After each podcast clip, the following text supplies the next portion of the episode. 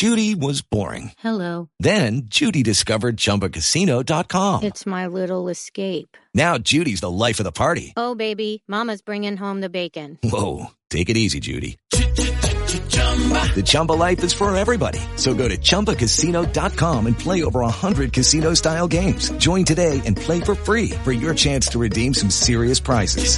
chumba ChumbaCasino.com. No purchase necessary. Void where prohibited by law. 18 plus terms and conditions apply. See website for details. Lucky Land Casino asking people what's the weirdest place you've gotten lucky? Lucky? In line at the deli, I guess? Aha, in my dentist's office. More than once, actually. Do I have to say? Yes, you do. In the car before my kids' PTA meeting. Really? Yes. Excuse me, what's the weirdest place you've gotten lucky? I never win and tell. Well, there you have it. You can get lucky anywhere playing at LuckyLandSlots.com. Play for free right now. Are you feeling lucky? No purchase necessary. Void where prohibited by law. 18 plus. Terms and conditions apply. See website for details. Durante décadas se nos ha dicho que para ser felices tenemos que pensar positivo, para tener una buena vida. Tenemos que ser positivos, tenemos que pensar bien, pero esos días se han terminado. Al diablo la positividad. Es lo que dice Mark Manson, que es prácticamente el análisis que traemos esta semana. El libro viene siendo el sutil arte de que te importe un carajo o una mm, o vaya, ¿no? ¿Me entiendes? El punto aquí es que vamos a hablar de un libro sumamente disruptivo que nos hace ver cómo la vida puede ser vista o puede tomarse de un punto de vista muy diferente. Normalmente siempre se nos dice que tenemos que ser positivos, se nos dice que tenemos que aceptar los riesgos, se nos dicen que tenemos que confiar en nosotros mismos, que nosotros somos capaces de lograr todo, pero según la visión de Mark, todo eso genera infelicidad y en lugar de conseguir las cosas que estamos buscando, muchas veces nuestra vida cae en detrimento. Es decir, nuestra vida simplemente carece de felicidad por el hecho de buscar y perseguir las expectativas que no nos corresponden. Si quieres saber cuál es la visión de Mark Manson en este libro y sobre todo cómo puedes aplicarlo a tu vida, te invito a que te quedes y escuches lo que traigo a continuación. Hola, ¿qué tal? ¿Cómo estás? Soy Salvador Mingo y te doy la bienvenida a este espacio que hemos denominado el conocimiento experto, el podcast que hemos creado especialmente para personas como tú, personas interesadas en su formación, desarrollo y crecimiento personal nos enfocamos en generar los análisis de los mejores libros que pueden ayudarte a este propósito, donde hablamos de diversos temas como emprendimiento, inteligencia social, inteligencia emocional, ventas, desarrollo personal, negocios, comunicación, filosofía de la riqueza, marketing, entre otros. Y no solo eso, sino además hemos incorporado cápsulas de información donde en pocos minutos hacemos la reflexión sobre un tema de interés.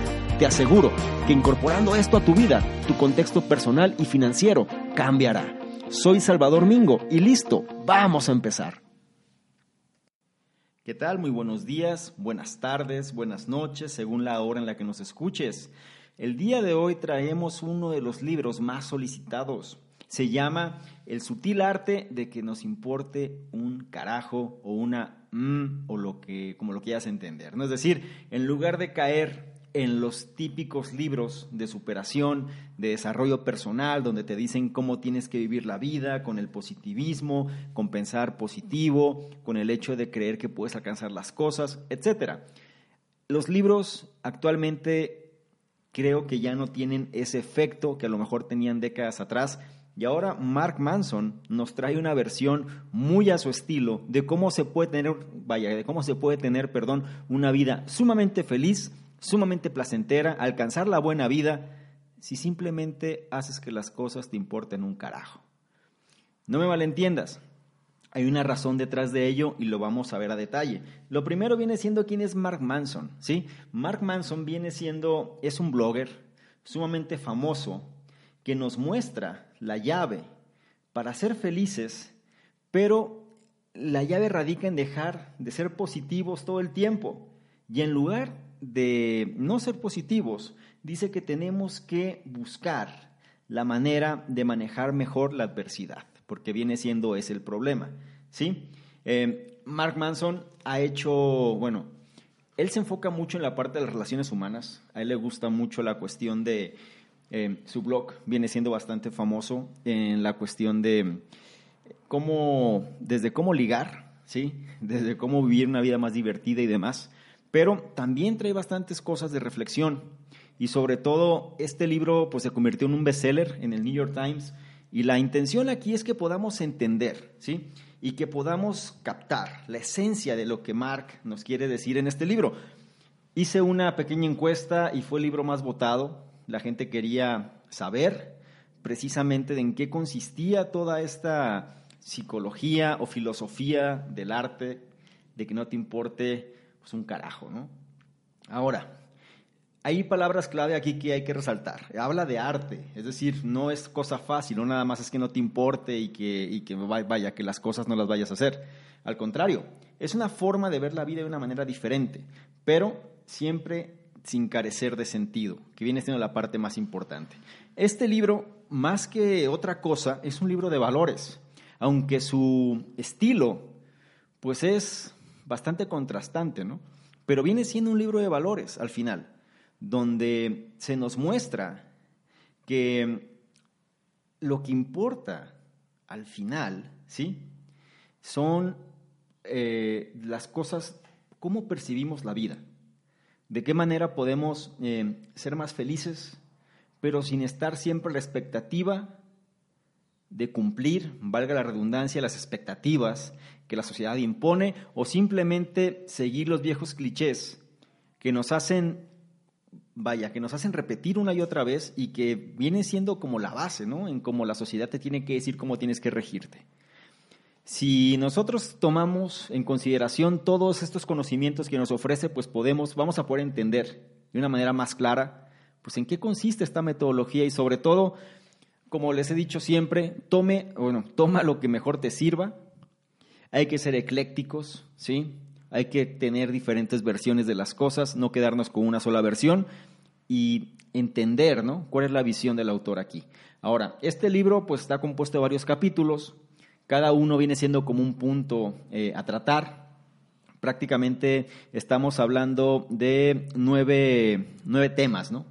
Vamos a tratar de ejemplificar y sobre todo explicar cada uno de estos temas para que sea lo más claro posible, ¿no? A mí lo que me gustó de este libro es que es de una lectura muy fácil y sobre todo está lleno de ejemplos, que es la parte que importa más. Vamos a empezar con el punto número uno, que prácticamente se refiere a esto, ¿no? ¿Qué significa que no te importe un carajo? Que no te importe un carajo las cosas. ¿Qué es lo que significa? Es importante hacer mención esto porque no se trata de apatía, ¿sí? Tampoco se trata de que no te importen las cosas, de que no te importe nada. De hecho, es lo contrario. Em, de lo que se trata es acerca de que sepas priorizar las cosas, ¿sí? Que te sientas cómodo con las imperfecciones y que aceptes tus problemas, ¿ok? Lo que significa es que está bien que quieras perseguir tus sueños, está bien que quieras ser sobresaliente y está bien también eh, que no te preocupes en caso de que quedes en vergüenza algunas veces o que no seas perfecto, no seas perfecta. Al final, tú debes decidir qué es o cuál es ese propósito por el cual vale la pena vivir.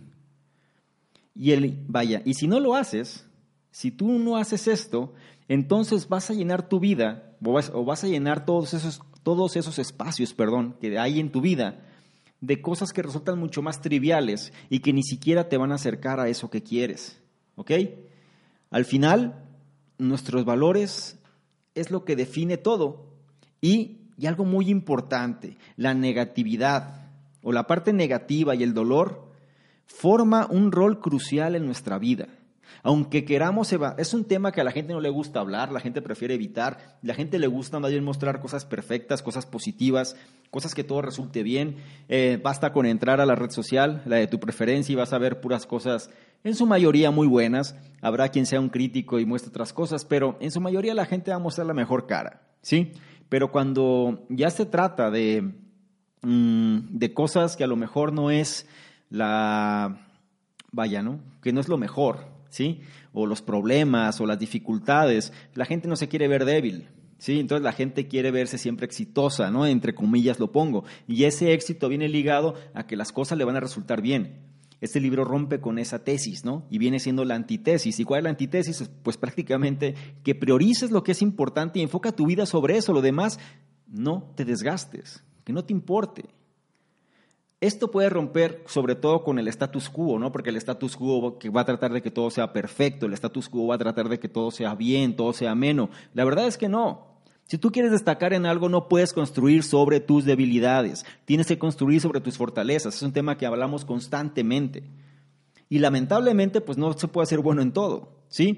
Al momento que tú priorizas y al momento que tú logras entender qué es lo importante, entonces vas a poder canalizar tu energía, tu tiempo y tus recursos hacia aquellas cosas que realmente te convienen más. Ese es el mensaje con el, por el cual empezar en este libro, ¿no?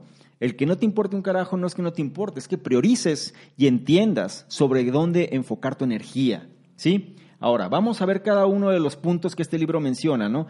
Y vamos a empezar normalmente con uno que viene siendo muy importante y habla de que no te sientas mal por sentirte mal. Y esto es curioso, ¿sí? No te sientas mal por sentirte mal, pues prácticamente viene siendo uno de los de las cosas que la gente quiere evitar, ¿sí? Eh, por ejemplo, algo que menciona el libro, ¿no?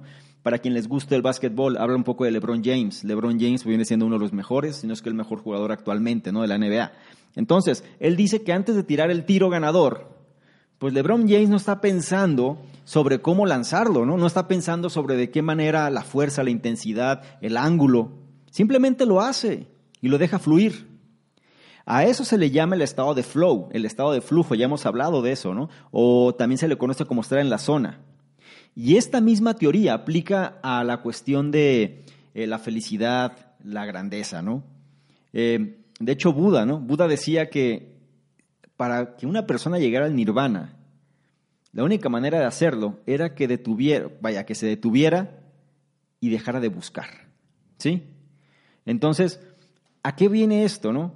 Eh, Mark, el autor, sugiere que cuando nosotros estamos muy preocupados o muy enfocados eh, en buscar la felicidad, nosotros tenemos que dejar de sentirnos mal sobre las cosas. Cuando nosotros estamos teniendo un pensamiento positivo sobre algo o demasiado positivo, normalmente lo único que hace es reforzar lo que puede estar mal. Y eso crea infelicidad a un mayor plazo. Es decir, ¿de qué se trata? Cuando una persona está desesperadamente buscando cómo ser feliz, se la pasa llenándose de clichés, se la pasa llenándose de expectativas de otros y se la pasa llenándose o llenando esa, ese espacio dentro de la mente de cosas que al final ni siquiera es lo que esta persona quiere o ni siquiera son las fortalezas o ni siquiera es algo real. El hecho de estar siempre preocupados o, si, o el hecho, como dice aquí el título, el hecho de sentirnos mal por sentirnos mal, es decir, por no alcanzar esas cosas que estamos buscando, viene siendo el problema. Entonces, no hay que sentirnos mal de aquellas cosas que nos pueden hacer sentir mal. La vida sigue, la vida no se detiene, ¿sí? Imagina tu mayor fracaso, ¿sí? Em, ¿Cuál ha sido el mayor fracaso que has tenido? ¿Y cómo te has sentido o qué tan mal te has sentido al respecto? ¿Qué aspecto de tu vida eh, es, vaya, es la que te, qué aspecto de tu vida es en la que te encuentras o en la que te ha pasado tu mayor vergüenza, por ejemplo, o el, tu mayor problema. Por ejemplo, ¿sí? Eh, uno de los problemas más comunes o que más avergüenza o que la gente no quiere hablar son las finanzas, ¿sí? Y, eh, y esto no quiere decir que la persona sea insegura financieramente. De hecho, la gente se puede sentir bastante cómoda, ¿no? Si se, porque, ¿Por qué? Porque la gente se suele comparar con los amigos, ¿sí? La gente suele comparar con los demás. Pero ese no es el problema, ¿sí? El problema viene siendo cuando la gente, en su búsqueda de ser perfecto, ser perfecta, empieza a caer en sentirse mal porque no lo es. Sí me doy a entender. O sea, el punto crucial aquí es que entiendas eso. Que no vas a alcanzar la felicidad plena, no. ¿Por qué? Vamos a verlo más adelante, ¿no? Pero me voy a adelantar un poco que la felicidad consiste en resolver problemas, ¿sí? La felicidad consiste precisamente en resolver problemas, pero a medida que resuelves uno aparece otro. Así es, y tenemos que ver la vida de esa forma.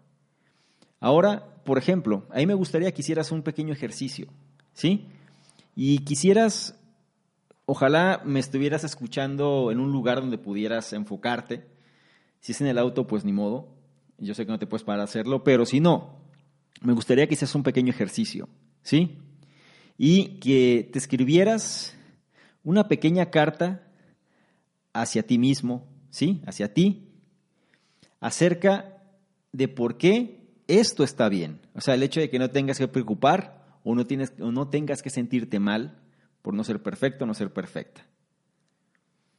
¿Por qué? ¿Por qué lo digo? Porque al final, esto es, vaya, la manera en la que nosotros podemos entender mejor o podemos aprender más. El, el concepto que nos quiere decir aquí es mediante la reflexión. Y muchas veces la reflexión no te, puedes limitar nada más a escuchar, necesitas también el interactuar, escribir y demás. Por ejemplo, si hablamos de las finanzas personales, tú te puedes escribir una carta diciendo, querido XYZ, eh, tú estás bien sobre tus finanzas, eh, ha sido duro el camino y tú sabes las razones del por qué. Pero yo te perdono por la situación actual que tienes. Eh, no es nada que tenga que ver con el pasado, no te sientas mal, ¿sí? Acerca por, lo, por la situación en la que estás ahora, ya que eso solamente, eh, vaya, exacerba el problema. Una pequeña carta sobre un problema que tengas, hacia ti mismo, hacia ti misma. Uno dirá, bueno, es que eso para qué sirve, hazlo. Es el problema, la gente quiere juzgar pero no hace las cosas, ¿sí? si tienes un problema, no te culpes, ¿ok? Si tienes un problema, pues son cosas que pasan, ¿no? En inglés dicen shit happens. O sea, son cosas que suceden. Y estas cosas que suceden simplemente van a seguir pasando una y otra vez. Y si tú destinas tu energía a algo que te haga sentir mal, pues simplemente vas a seguir atrapado y reforzando esa energía. Es algo que le sucede mucho a las personas que se deprimen fácilmente, personas que dicen, ay, es que no tengo motivación para hacer las cosas. Pues claro que no, la motivación no te va a llegar quejándote, sintiéndote mal y sobre todo, eh, vaya, ¿no? Dándole vueltas al mismo asunto una y otra vez. Necesitas cambiar ese switch, necesitas moverte, necesitas activarte, ¿sí? Y esto nos lleva al otro punto interesante. Dice, y era lo que te decía previamente, la felicidad consiste en resolver problemas. ¿Ok? La verdad es que tú, vaya, tú siempre, perdón, vas a estar teniendo problemas. Esa es la verdad. En la vida son problemas. Cuando la gente diga, ya no tengo ningún problema, seguramente es porque ya va a estar muerto o va a estar muerta. ¿Sí? Problemas. Es la cuestión, vaya, el enfoque radica en cómo los veas. ¿Sí? Si tú tuvieras vaya, vamos a hablar así, ¿no? Si tú tuvieras un billón de dólares, entonces tú tienes problemas. Si tú ganas el supertazón, el Super Bowl, entonces tú tendrás problemas. Si tú ganas el premio Nobel, tú tendrás problemas. O sea, siempre vas a tener problemas. Estos son inevitables. Y de hecho, eso es lo que es, vaya, eso es lo que lo hace grandioso. ¿Sí? ¿Por qué? Porque al final la vida se trata precisamente de resolver problemas. Cuando tú empiezas a resolver un problema, entras en el estado de flow, como se, eh, lo hemos hablado ¿no? previamente en el libro de Fluir. Entre más resuelves, mejor te sientes. Y entre más resuelves, más avanzas, más creces. El día que no tengas problemas, pues simplemente va a ser un día en el que no vas a hacer nada. ¿Sí? Ahora, algo importante, cada vez que resuelvas un problema, va a aparecer otro, ¿eh? Y esto tenlo presente porque así es siempre. ¿Cuál es la clave de estas, vaya, cuál es la clave de este punto? El punto es que escojas, ¿sí? ¿Qué problema es el que quieres resolver? Escoge el problema correcto, no gastes tu energía en el problema incorrecto. ¿Sí? El autor que nos dice la felicidad, otra vez, viene de resolver problemas. En otras palabras, las emociones positivas vienen del progreso que hacemos en relación a los problemas que tenemos. ¿Sí? Donde las emociones negativas vienen en relación a los problemas que no resolvemos o los problemas que siempre están ahí y que siempre nos están afectando y nos ocasionan estrés. Entonces, una pregunta sería, ¿qué es lo que te estresa más en este momento? Por ejemplo, puedes decir que lo que más te estresa es tu relación, puedes decir que lo que te estresa es que tu esposo o tu esposa están peleando constantemente, puedes decir em, que es el dinero. Piensa cuáles son los problemas, ¿sí? Y otra vez, tienes que eh, parafrasear esto, ¿no? Tienes que cambiar la manera en la que hablas al momento de pensar en esto, ¿sí? ¿Para qué? Para que no se vea de esta manera. Si tú dices, bueno, es que a mí me estresa mucho mi relación porque mi pareja y yo no la pasamos peleando, ¿por qué no lo cambias y dices, mi problema es que mi pareja y yo no nos llevamos bien? ¿De qué manera podemos llevarnos mejor? ¿Sí? Ahora imagina que tu problema está solucionado, o por lo menos has hecho un gran progreso. ¿Cómo te sentirías sobre ese problema? Por ejemplo, yo me siento más feliz, ¿ok? ¿A qué voy? Cuando alguien avanza en los problemas, la verdad es que la situación cambia, ¿sí? Cuando alguien avanza, simplemente nos hace sentir internamente, queramos o no, inconscientemente, psicológicamente, nos sentimos bastante mejor. Nos tenemos que enfocar, ¿sí? Cuando estamos hablando de un problema, trata de ver el, vaya, trata de ver el panorama completo y trata de enfocarte en problemas cuya solución están relacionados con el término a largo plazo, ¿sí? No te enfoques en problemas triviales en problemas que no te van a generar nada más que consumir tu tiempo. Recuerda, el autor dice algo curioso, ¿no? Tenemos una cantidad limitada de errores y de problemas de los cuales podemos realmente atender, ¿no? O, o vaya, tenemos, más bien dicho, es como metidas de pata, ¿no? Tenemos una cantidad limitada de metidas de pata que podemos hacer, no más. Si nos equivocamos constantemente en errores triviales, pues simplemente vamos a vivir deprimidos la mayor parte del tiempo. Y esa es la verdad.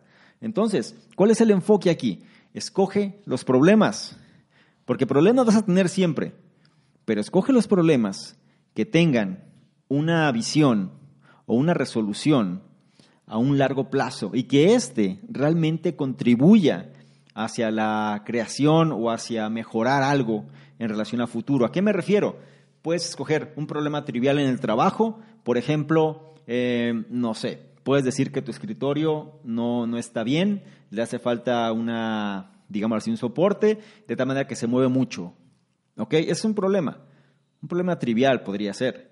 Pero a lo mejor no trabajas a gusto y simplemente estás todo el tiempo pensando en eso y, y toda tu energía se va ahí. Puedes enfocar tu atención a ese problema y no solucionarlo, o puedes simplemente enfocar tu atención a un problema que sea mucho más trascendental. Por ejemplo, si estás en el trabajo que las ventas no se están dando como tú quieres, si tú enfocas tu atención hacia ese problema, seguramente te va a traer un beneficio mucho mayor que simplemente el hecho de que el escritorio se está moviendo. Que claro que se tiene que resolver, claro que sí, pero si pasas horas, días, semanas con ese problema del escritorio, y si en lugar de ese tiempo lo hubieras enfocado a un problema más grande, Imagínate lo que hubiera pasado. Es un ejemplo trivial, un ejemplo absurdo, si tú lo quieres ver, simple, pero se trata de entender la cuestión importante que es, escoge los problemas en los que te quieras basar, en los que quieras destinar tu energía y tu tiempo. ¿Ok?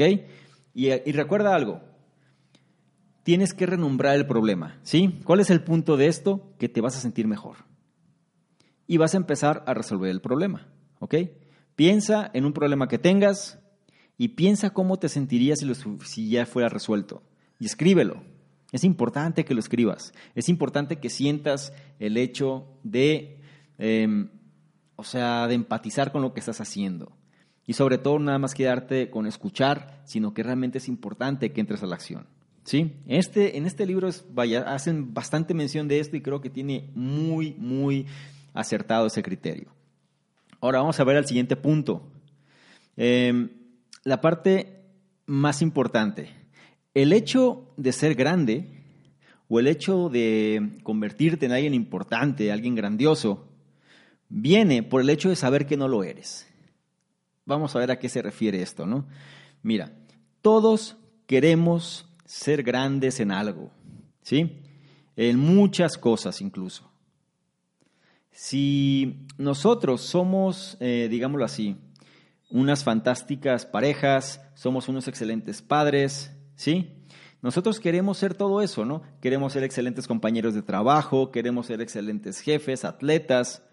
Es un instinto natural el hecho de querer ser el mejor. Sin embargo, de manera irónica, el hecho de ser el mejor, eh, o para ser el mejor, nosotros tenemos que abrazar nuestras debilidades. With lucky landslots, you can get lucky just about anywhere. Dearly beloved, we are gathered here today to. Has anyone seen the bride and groom? Sorry, sorry, we're here. We were getting lucky in the limo and we lost track of time. No, Lucky Land Casino, with cash prizes that add up quicker than a guest registry. In that case, I pronounce you lucky. Play for free at LuckyLandSlots.com. Daily bonuses are waiting. No purchase necessary. Void where prohibited by law. 18 plus. Terms and conditions apply. See website for details. With the Lucky Land Slots, you can get lucky just about anywhere. This is your captain speaking. Uh, we've got clear runway and the weather's fine, but we're just going to circle up here a while and uh, get lucky. No, no, nothing like that. It's just these cash prizes add up quick. So I suggest you sit back, keep your tray table upright, and start getting lucky. Play for free at LuckyLandSlots.com. Are you feeling lucky? No purchase necessary. Void where prohibited by law. 18 plus terms and conditions apply. See website for details. actuales. Nosotros no podemos ser el mejor siendo el mejor. Vaya, así me voy a entender. No, tú que me escuchas, tú, yo, vamos a ser el mejor o vamos a hacer lo mejor sabiendo que no somos el mejor. ¿Sí? Y de esta manera vamos a empujar, vamos a incrementar un poco lo que nosotros, lo que nosotros podemos hacer cada día, ¿sí? Para mejorar cada día. El hecho de que aumentemos un porcentaje, ¿sí? O que aumentemos el porcentaje uno a uno cada día es lo que nos va a hacer ser los mejores. ¿A qué viene esto? La gente quiere ser el mejor en algo, pero la única manera de mejorar las cosas es cuando no somos el mejor. O sea, el reto viene de cuando no somos el mejor. ¿Sí? Si alguien te dice que tú eres el mejor en esto, el mejor aquello, pues muchas veces te puedes relajar y muchas veces puedes decir, es cierto, lo soy. Al momento que tú caes en eso, pues simplemente ya no hay más. ¿Sí? El hecho de querer ser el mejor implica que no vamos a ser el mejor. Y esa es la parte curiosa, espero que me entiendas. Para ser el mejor tenemos que saber que no somos el mejor, ¿sí? Porque de otra manera, ¿de qué manera, vaya, perdón, de, otra manera, ¿de qué forma vamos a mejorar? Tenemos que compararnos con aquellos que son mejores que nosotros, tenemos que aprender de aquellos que son mejores que nosotros y siempre estar en búsqueda de la mejora, ¿sí? Algo que se llama en Six Sigma, ¿no? La mejora continua. Y forma parte de esto. Eh, vamos a ver algunos ejemplos simples. ¿Sí? Si yo te pregunto, ¿cuál es tu especialidad actual? ¿En qué eres el mejor? ¿En qué eres la mejor? ¿Qué me responderías? Alguien puede decir, bueno, yo soy un excelente chef que prepara la mejor lasaña del mundo. ¿Ok? O sea, vale la, o sea, se puede decir, eh, no sabemos si sea la mejor o no, pero el punto es que te hagas esa pregunta, ¿cuál es tu especialidad? Y en qué te consideras que eres el mejor o la mejor. A ver si lo puedes responder. En esta área, ¿qué es, sí, lo que tú aún necesitas aprender? Sea la siguiente pregunta, si tú te consideras el mejor, la mejor en algo, entonces en esa área donde te consideras el mejor o la mejor, ¿qué es lo que tú aún necesitas aprender? Tienes que ver cómo es que las cosas las puedes de alguna manera mejorar cada vez más. ¿Sí? Es importante porque el hecho de que tú sepas de que no eres perfecto te acerca más a ser perfecto. Nunca vas a ser perfecto, pero te va a acercar más. Ahí radica la humildad, otro patrón muy importante y otro valor muy importante también, que se ve reflejado bastantes veces en las personas que logran los mejores lugares o que logran sobresalir del resto de las personas. El otro aspecto, ¿no? que viene siendo eh, relacionado a este punto. Los títulos y la ilusión de la perfección, que viene siendo algo importante, ¿no? Ahora, un título, o sea, un título puede ser un doctor, un cirujano, un abogado, un arquitecto, o sea, un título, eh, el gerente, el director general, cualquier cosa que te dé un nombre y un peso. En el mundo actual, ¿sí? Eh, donde se vive, ¿no? De alguna manera con la gratificación instantánea y los medios sociales, es muy fácil pensar que cualquiera, ¿sí? O que, vaya, dicho de otra manera, ¿no? Es muy fácil el hecho de pensar que cualquier persona, sí, o que la vida de cualquier persona es fabulosa.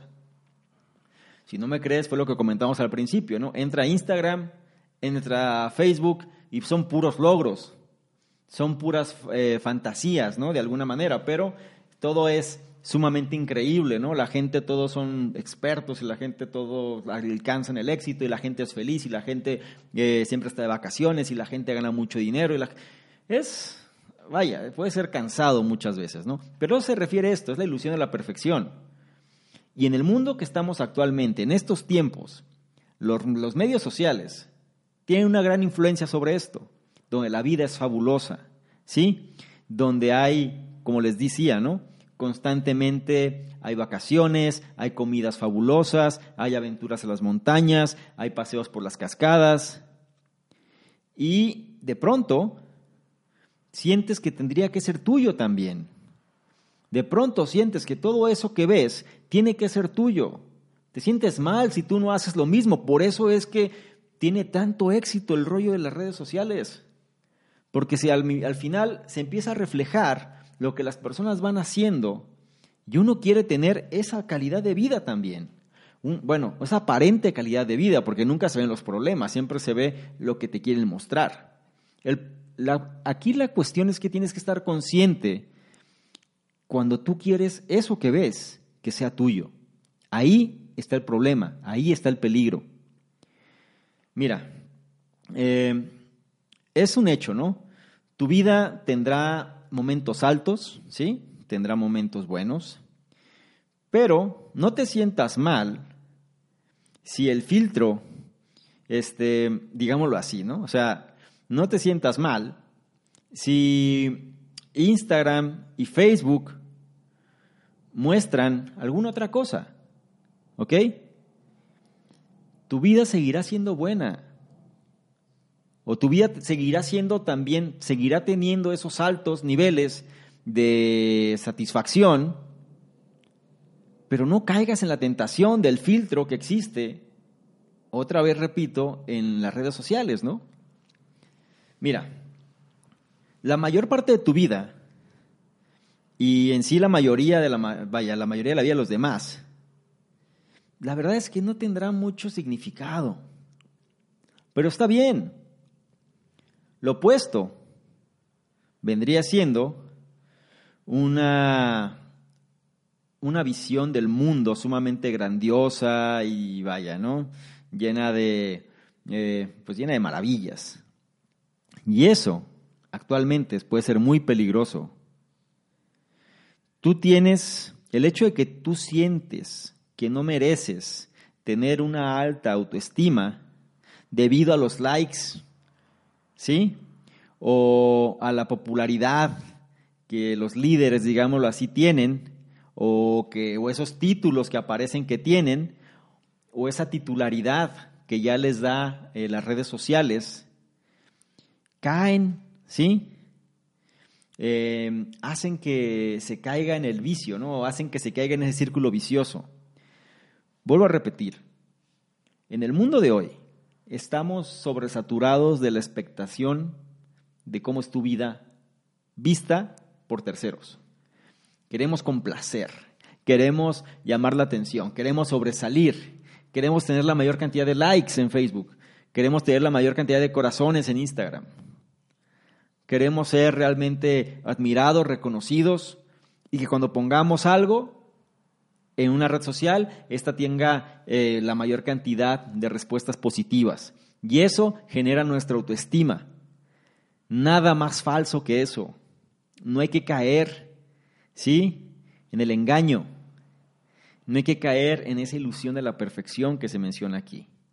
Vamos a ver alguna pregunta. Por ejemplo, ¿quién viene siendo tu, vaya, tu celebridad favorita?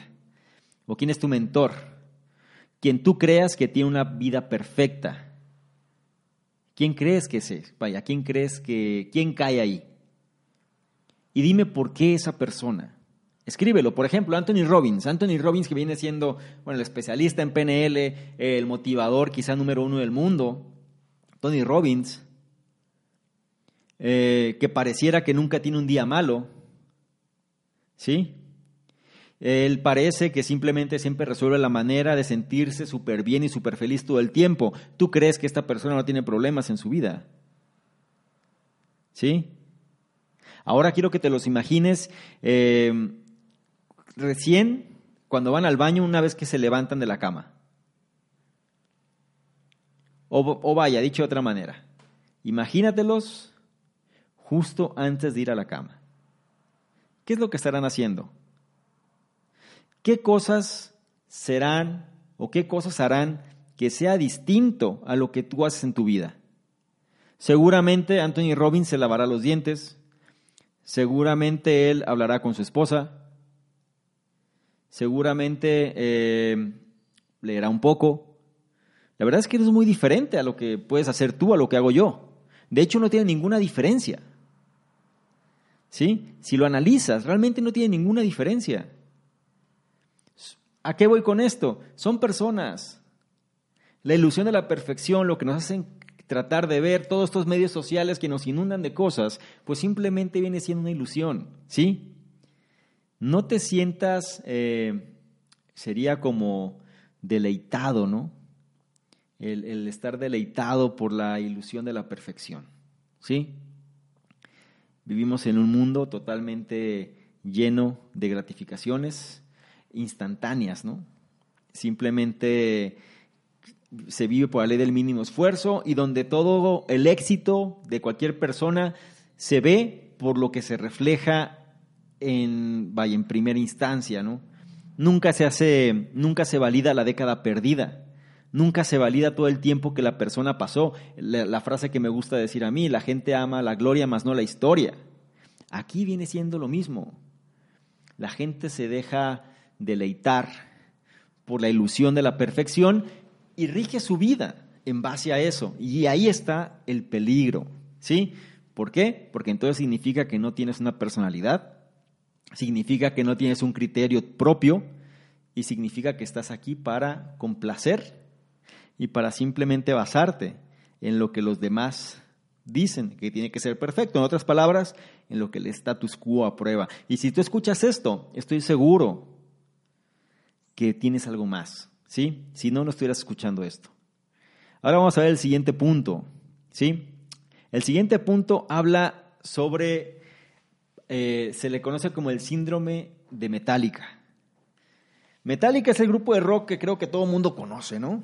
Este grupo de los 80s, 90s, en los 2000, todavía sigue vigente. ¿Sí?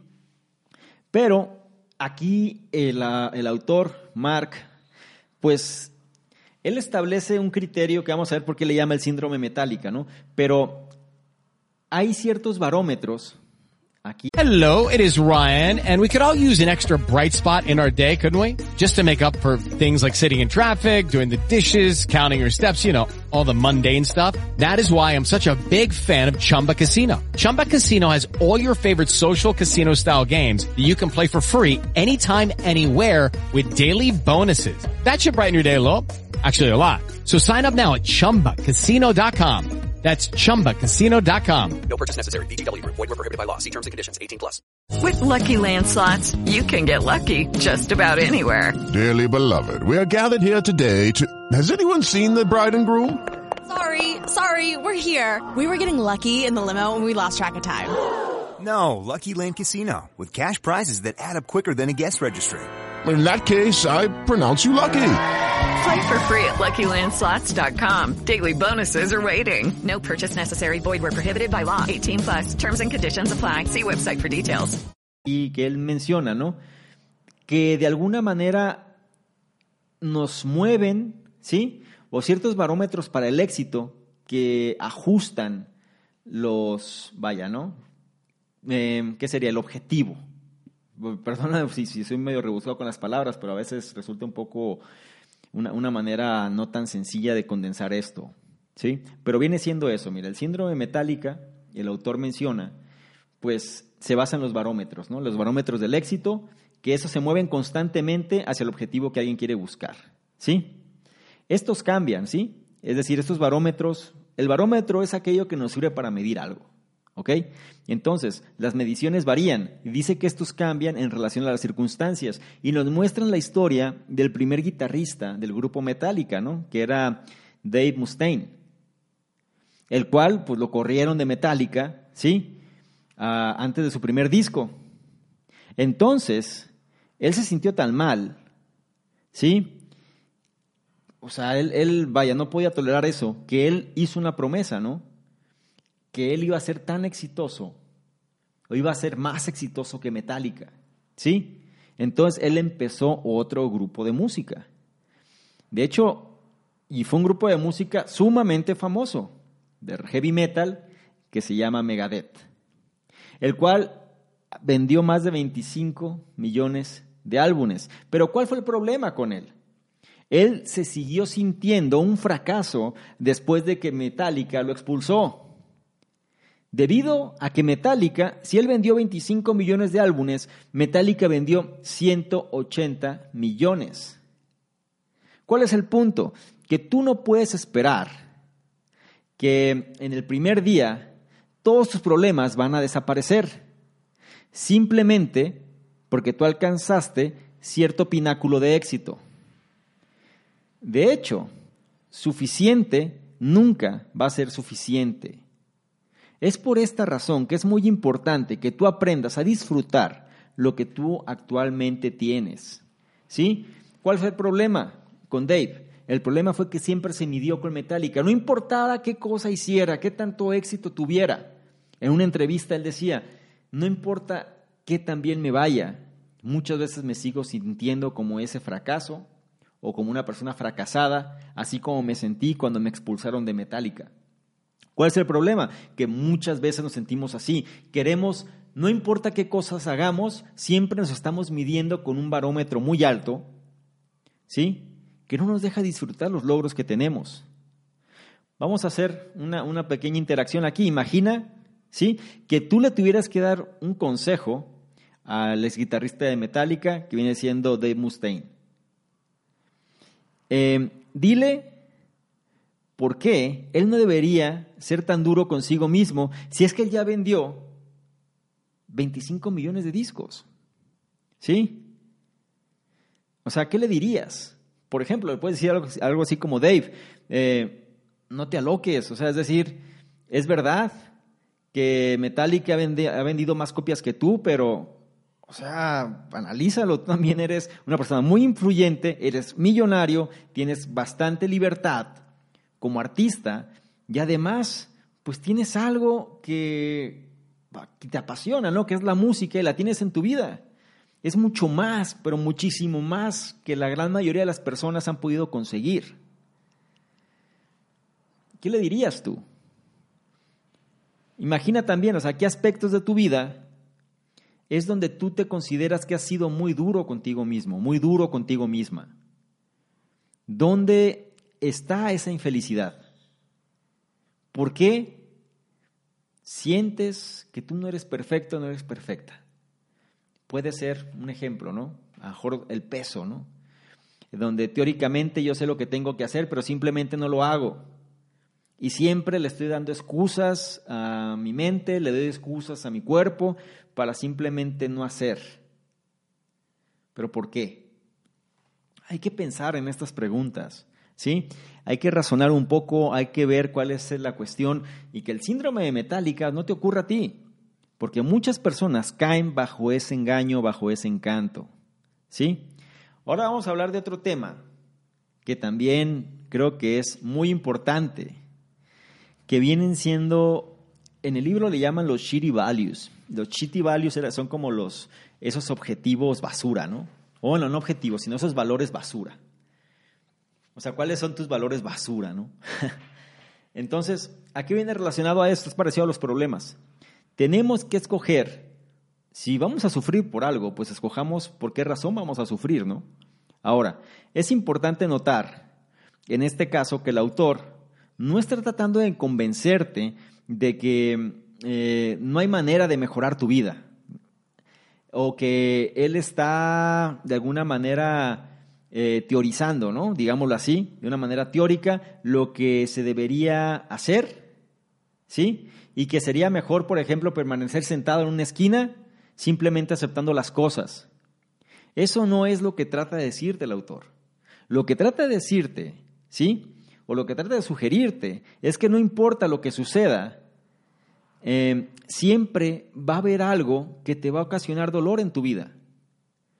En algunas veces el sufrimiento, pues va a ser inevitable, ¿sí? Pero en lugar de convencerte a ti mismo del poder del pensamiento positivo y que todo va a estar bien, que no importa que las cosas estén derrumbando, tú piensas positivo, todo va a estar bien, mejor escoge por qué razón realmente estás dispuesto, estás dispuesta a sufrir. ¿Qué razón es la que te va a hacer a ti sentir que vale la pena hacerlo? Es la parte clave, es decir, ¿cuáles son o qué valores son con los, cuáles son los valores con los que tú cuentas, ¿sí? Y que te van a hacer que logres levantarte a pesar de la adversidad. Un buen valor puede ser, ¿sí? Eh, digámoslo así, ¿no? Una que tú tengas una buena, un buen desarrollo social, ¿sí? El hecho de que tú tengas un buen valor te va a ayudar a eso. Eh, el que puedas estar en control, ¿sí? El que pueda estar basado en la realidad. Piénsalo, ¿no? O sea, un buen valor te tiene que ayudar precisamente a eso. Te tiene que ayudar a un buen desenvolvimiento social, una buena construcción para que logres eh, moverte eh, hacia afuera, algo que te permita estar en control, algo que te permita tener como realidad, o más bien dicho, que te permita tener como base la realidad. ¿Cuáles serían ejemplos de este tipo de valores? Puede ser la honestidad, puede ser la caridad, puede ser el que estés disponible para otros, puede ser la lealtad. Piénsalo, piensa cuál vienen siendo esos valores por los cuales tú estás dispuesto a morir, si es que fuera el caso, ¿no? No me quiero ir al extremo, pero imagínatelo de esa manera. ¿Cuáles son los valores que te definen? ¿Cuáles son las cosas por las cuales tú no vas a renunciar? ¿Cuáles son las cosas que te definen como persona también? ¿Sí? Vamos a imaginar algo. ¿Sí? Eh, supongamos que tienes un niño el cual quiere ganar, ¿sí? La carrera de un kilómetro de su escuela. Entonces, em, pues estos niños, ¿no? Se levantan temprano en la mañana para entrenar, comen bien, se duermen temprano y ellos corren tan rápido como ellos lo harían el día de la carrera. Pero llegan en segundo lugar. ¿Sí? ¿Son ellos un fracaso? ¿Por qué no? Piensa en este tipo de cosas. Uno puede decir, pues por supuesto que no. ¿Cómo van a ser un fracaso si ellos hicieron todo lo que estuvo en su poder hacer? Ellos dieron lo máximo que podían hacer. Eso se refiere también a los cuatro acuerdos, el hecho de hacer siempre lo más que puedas hacer. Si eso sucede, no puede ser un fracaso. ¿Sí? Ahora, la, y eso es como un comentario que yo te doy, ¿no? Pero la razón por la cual el niño que entrenó de esa manera no puede ser un fracaso es por su métrica, ¿sí? O dicho de otra manera, la métrica que el niño tenía para saber si era un fracaso o no, no era ganar o perder. Las métricas o tus métricas que tienes que usar es en función de si actuaste correctamente o no. ¿Ok? Tú tienes que aplicar esta misma métrica para tu vida. Tú puedes decir, uno puede aceptar fracasar, uno puede aceptar, perder, perdón, pero no se puede eh, aceptar el no, el no haberlo intentado con todo lo que se tenía. ¿Sí? Uno puede aceptar el hecho de que no gané, yo puedo aceptar el hecho de que no gané en lo que yo hubiera querido ganar, siempre y cuando haya dado todo lo posible para haber querido alcanzar ese logro. Si no lo di, ah, entonces sí puedo sentirme mal. Pero si lo di todo, no tengo por qué sentirme mal, porque simplemente hay personas que van a ser mejores que uno. No eres el mejor del mundo, no eres la mejor del mundo, ni yo tampoco. Siempre, siempre habrá personas mejores que uno. Eso es ley de la vida natural. Y nosotros vamos a ser mejores que otros. Y habrá en cosas en que vamos a destacar más y cosas en las que vamos a destacar menos. Pero el punto central aquí es que nos centremos realmente en los valores que nos puedan definir y no simplemente caer en la trampa de estar cumpliendo las expectativas que las personas nos dicen que tenemos que seguir. ¿Sí? El siguiente punto se relaciona con no es tu culpa, pero es tu responsabilidad. Es muy diferente. Culpa y responsabilidad, ¿sí? Comúnmente las personas se confunden eh, cuando sienten culpa en lugar de sentir responsabilidad, pero la verdad es que no es lo mismo. La culpa se refiere al pasado, eh, donde, donde se dice, ¿no? Pues fue tu culpa, tú eres el culpable. Responsabilidad se refiere al presente, que se traduce en es mi responsabilidad. Responsabilidad se refiere a estar en control, culpa es no estoy en control.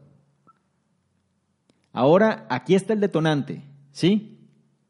Eh, si sucede algo, independientemente de si haya sido o no tu culpa, eso es completamente irrelevante. Lo único o la única cosa que realmente es importante ahora es qué es lo que harás ahora, una vez que sucedió el evento que haya sucedido. ¿Ok? Recuerda, no es tu culpa, pero sí es tu responsabilidad. No pienses en, ¿y por qué lo hice? No lo hubiera hecho. Lo hecho, hecho está. Y lo hecho no se puede cambiar. Pero lo que sí podemos tener en control es en la forma en la que vamos a actuar en relación a la situación que se presentó. Es mi responsabilidad, es muy distinto a decir, fue mi culpa. Es muy distinto. Fue mi culpa, es como decir, bueno, ya pasó y no puedo hacer nada. Es mi responsabilidad, es, está pasando y tengo que hacer algo. Piensa en cuál fue un error que alguien haya cometido en el pasado que de alguna manera te afectó negativamente en tu vida, ya sea en tu trabajo o en tu casa. ¿Qué sucedió? Piensa, ¿no? Puede ser a lo mejor algo que pasó en el trabajo, puede ser que, eh, digámoslo así, ¿no? En el trabajo que un pedido nunca llegó al, al almacén, entonces el gerente llegó contigo, y en lugar de explicar la situación de lo que había pasado, simplemente llegó y se desquitó contigo, ¿no? Entonces, eh, el punto aquí es si cómo te sientes en relación a eso. ¿Ok? Uno puede pensar, bueno, es que yo no hice eso y pues sí, pero ¿cuál es? No, es no se trata de que es tu culpa, sino es tu responsabilidad. ¿Qué vas a hacer para enmendar eso? ¿Qué vas a hacer para entrar en control? Esa es la clave. ¿Qué vas a hacer para entrar en control y no dejar que el control lo tenga alguien más? Cambia el switch, cambia la mente. No es tu culpa, pero sí tu responsabilidad. Y eso nos lleva al siguiente punto, ¿sí? Que el siguiente punto es la necesidad del cambio. ¿Ok? La necesidad del cambio. Mira, el autor nos menciona, ¿no? Que parte de su objetivo aquí es el hecho de proveer eh, una guía, ¿no? Sobre cómo escoger los valores que realmente nos importan. De la misma manera, de qué forma escoger las métricas apropiadas para medir nuestro éxito. ¿Sí? En función de que vivan en concordancia con nuestros valores. A eso se refiere muy puntualmente lo que estamos hablando aquí con este libro. Eh, todo lo demás, ¿sí? Todo lo demás eh, vaya, es superfluo, ¿no? Y no nos va a causar un dolor grande, ¿sí? Otra vez. ¿Por qué no nos va a causar un dolor grande? ¿De qué se trata? Se trata que nosotros podamos escoger los valores que realmente nos importan, o sea, los valores que nos definen como persona, y de ahí poder escoger las métricas correctas que nos ayuden a medir nuestro éxito. Lo peor que puedes hacer es medir en la métrica equivocada. Alguien decía, ¿no? Lo peor que te puede pasar es ser muy bueno en el talento equivocado. O dicho de otra manera, poner la escalera en el muro, escalarlo y darte cuenta que ese no era el muro que tenías que escalar. Entonces, tienes que tener las métricas apropiadas para medir tu éxito. ¿Sí? Si lo haces, la clave es que tú tengas en, vaya, en concordancia tus valores, ¿sí? Con la forma en la que vives. Todo lo demás es superfluo. Pero, eh, tan pronto como tú empieces a hacer estos cambios, después de que empieces a enfatizar o a reenfatizar, de hecho, solo esos aspectos, tu vida, la cual es realmente importante, va a empezar a manifestar una resistencia. Y toda la gente que está alrededor tuyo va a tratar de detenerte, ¿sí? Para que sigas con los viejos patrones y los viejos valores. Por ejemplo, si tú dejas Facebook debido a que te sientes, eh, que vaya, debido a que sientes que es una distracción para ti o para tu familia, muchas personas van a tratar de hacer que no lo hagas o que no cambies. A mí me pasó, por ejemplo, con el teléfono móvil, el celular, el teléfono inteligente, ¿no? Yo estuve bastante tiempo sin un teléfono y no vieran la cantidad de resistencia que tuve el entorno constantemente era, consíguete un teléfono, no te pierdes de todo, no puedes avanzar, ¿cómo es posible que hagas eh, negocios por internet o que vivas de internet y que al final, vaya, ¿no? ETC eran repetidores constantemente. Y es un ejemplo simple. A lo que voy es, cuando alguien empieza a cambiar, tienes que estar listo, tienes que estar lista para la resistencia. Resistencia de tu parte y resistencia del entorno. No es nada sencillo romper un patrón de años, ¿ok?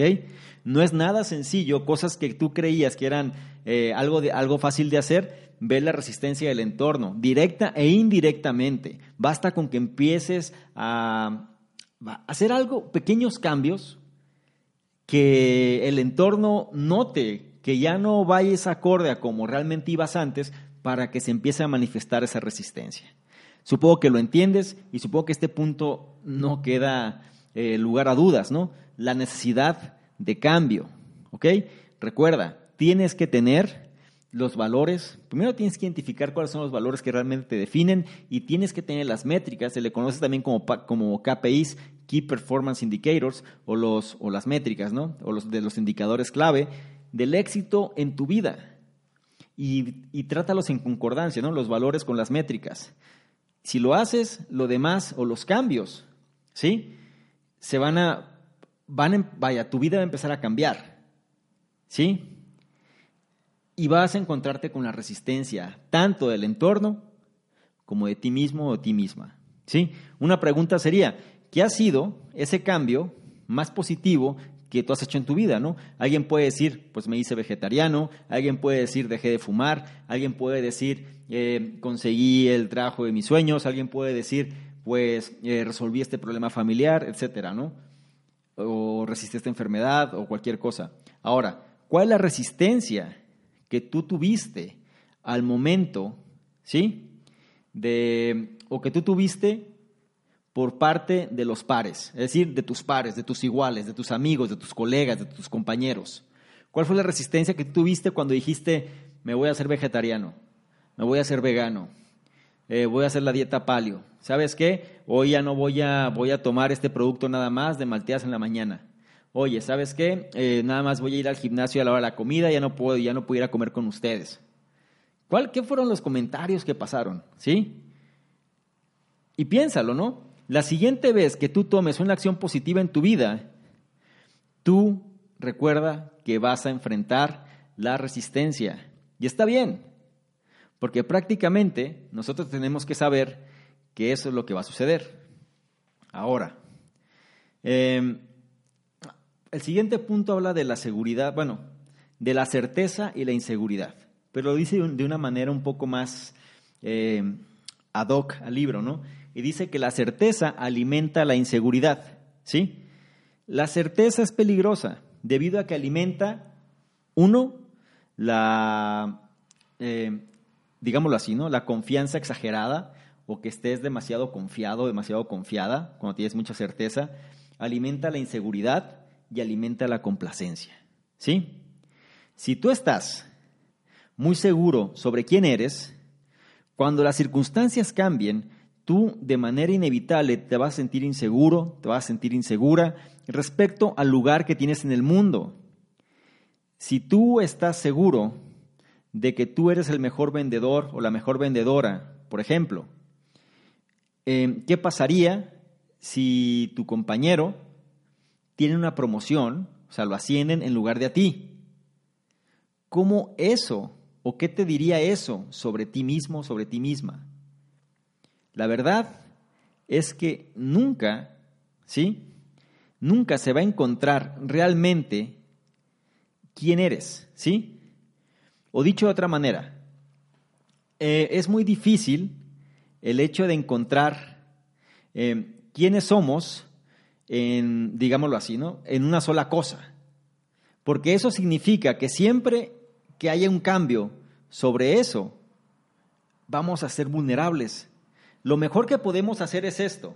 Cuando nosotros somos buenos en algo, ¿sí? Tenemos que seguir reforzando eso en lo que somos buenos, ¿sí? Porque eso nos va a dar una mejor versión de nosotros mismos. Entonces, ten presente eso. No hay nada seguro. Un día podemos ser los número uno, al día siguiente podemos estar fuera. Un día podemos tener el mejor puesto en nuestro trabajo y al día siguiente simplemente podemos ser despedidos o la compañía quebró. Un día podemos ganar una cantidad exorbitante de dinero, al siguiente día entra una crisis y lo perdemos todo. No hay, vaya, en la vida no hay certeza realmente de algo. No sabemos si mañana saldrá el sol siquiera, la verdad. Podemos asumir que sí va a pasar por las leyes y demás, pero al final no hay una certeza de, lo que, las cosas pueden pasar. ¿sí? Recuerda, la certeza alimenta la inseguridad. ¿Por qué? Porque nos sentimos sobreconfiados, nos sentimos inseguros y nos sentimos en un estado de complacencia. La pregunta que te diría es, eh, ¿quién fuiste tú? ¿Sí? Describe quién fuiste tú hace 10 años. ¿De qué cosa realmente estabas seguro? ¿Sí? ¿De qué cosa estabas realmente seguro? Alguien puede decir, bueno, hace 10 años yo estaba seguro de que a mí me encantaban las motos, entonces yo me le iba a pasar por el mundo viajando en mi motocicleta. ¿Dónde estás ahora? Sería la pregunta. Descríbete cómo estás ahora en relación a eso. ¿Qué ha cambiado? Bueno, pues ahora simplemente trabajo en una compañía de autos y me di cuenta que es mucho más fácil y mucho más eh, estable, ¿no? el hecho de trabajar en un simple lugar en lugar de estar en una, estar en una motocicleta rodando por el mundo. Son ejemplos simples ¿no? que aquí te, te, ponen, pero la verdad es que el punto es este, ¿no? Nosotros podemos pensar que estamos seguros de algo, pero pasa el tiempo y nos damos cuenta de que no. De hecho, el autor mencionaba eso, ¿no? El autor decía que él en sus 20 pues prácticamente la vida era fiestas, era descontrol, era ligar, era tener los mejores fines de semana, y prácticamente esa era su vida. Y quería hacer eso toda la vida, pero cuando ya entró en sus treintas, una década después, pues ya eso no le sabía bien. ¿Sí? Ya no sentía, ya no se sentía seguro sobre quién era. Ya las prioridades cambiaron. Ya los enfoques fueron distintos. Entonces, es algo que tenemos que saber. No podemos dar por hecho nada. Y lo malo es que la sociedad lo da por hecho casi todo. Piensa que las cosas van a seguir igual y se la pasan después preguntándose qué fue lo que pasó, qué fue lo que cambió. ¿Sí? Algo importante es que quizás siguiendo con el ejercicio, ¿no? Primero es quién eras tú hace 10 años, cómo te veías. Después, quién eres tú ahora, cómo te ves, qué haces. Y la siguiente pregunta sería, ¿cómo te quieres ver? ¿Sí? Describe quién serás dentro de 10 años. ¿Qué habrá cambiado? ¿Ok? vale la pena hacer el ejercicio, porque seguramente en 10 años, quizás esto que, pues, si es que lo haces, lo escribes y lo guardas y lo revisas, quizá cambie totalmente. ¿Sí? Pero vale la pena entender, ya sea el ejercicio, situarnos en el contexto, porque sobre todo dicen que lo único de lo que podemos estar seguros es del cambio. Entonces, la certeza, que la certeza significa una vida sin cambios, realmente genera la inseguridad. ¿Sí? Y simplemente para cerrar este punto, recuerda que el cambio es inevitable. Está bien, ¿sí?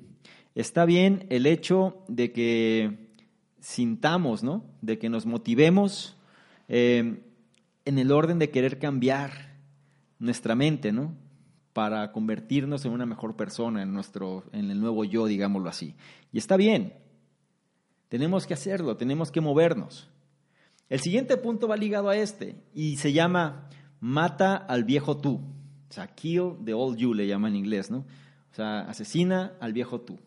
No literalmente, aclaro, sino más bien se refiere a en un contexto, vaya, ¿no? O sea, es en, un contexto metamente eh, no literal.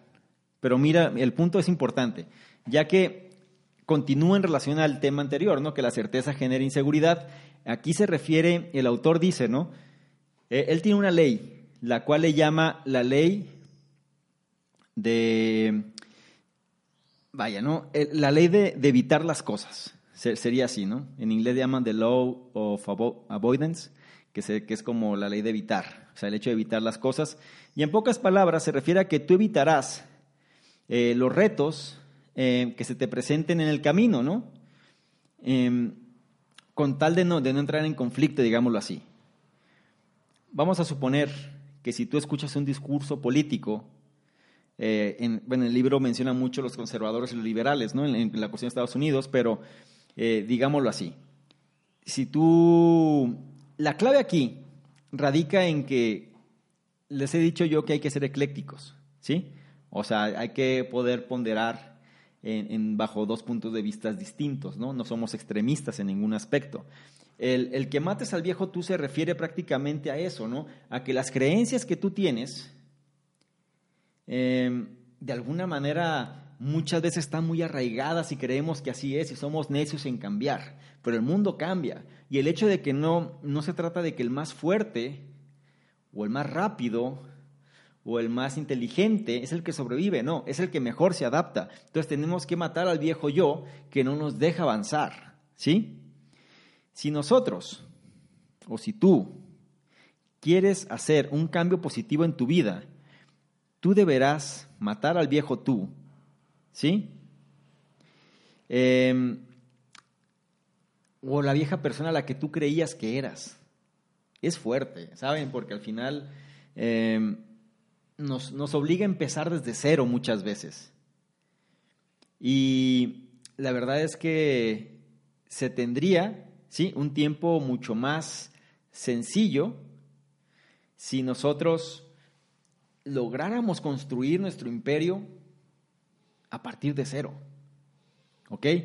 Cuando nosotros nos liberamos de esas viejas creencias limitantes, es a lo que se refiere, eh, cuando nos quitamos la necedad, cuando nos quitamos el hecho de que tenemos que, las cosas tienen que ser porque yo así las creo, así las pienso y porque así son, son los pensamientos totalmente extremistas, ¿no? Eh, aquí no hay nada de ecléctico cuando alguien piensa así. Una recomendación para que esto funcione es que tú, y ya lo he dicho en otras veces, tú tienes que generar como polémica. Tú tienes que discutir con alguna persona que piense distinto a ti y necesitas saber ponderar sacar los mejores argumentos que tienes en relación a tu visión y después tomar el lado opuesto.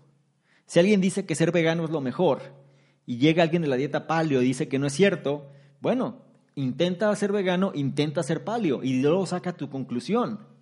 No nada más se trata de que soy vegano, bueno, que el ser vegano es lo mejor porque soy vegano, bueno, y, ser paleo es lo mejor porque eres paleo, o sea, exactamente igual. Necesitas probar ambas partes y al final tener tu propio criterio para saber realmente si qué es lo que mejor te funciona. A eso se refiere con matar al viejo tú, al tener esas viejas creencias limitantes, pues simplemente quitártelas de encima, que no te van a dejar vivir y no te van a proveer nada bueno.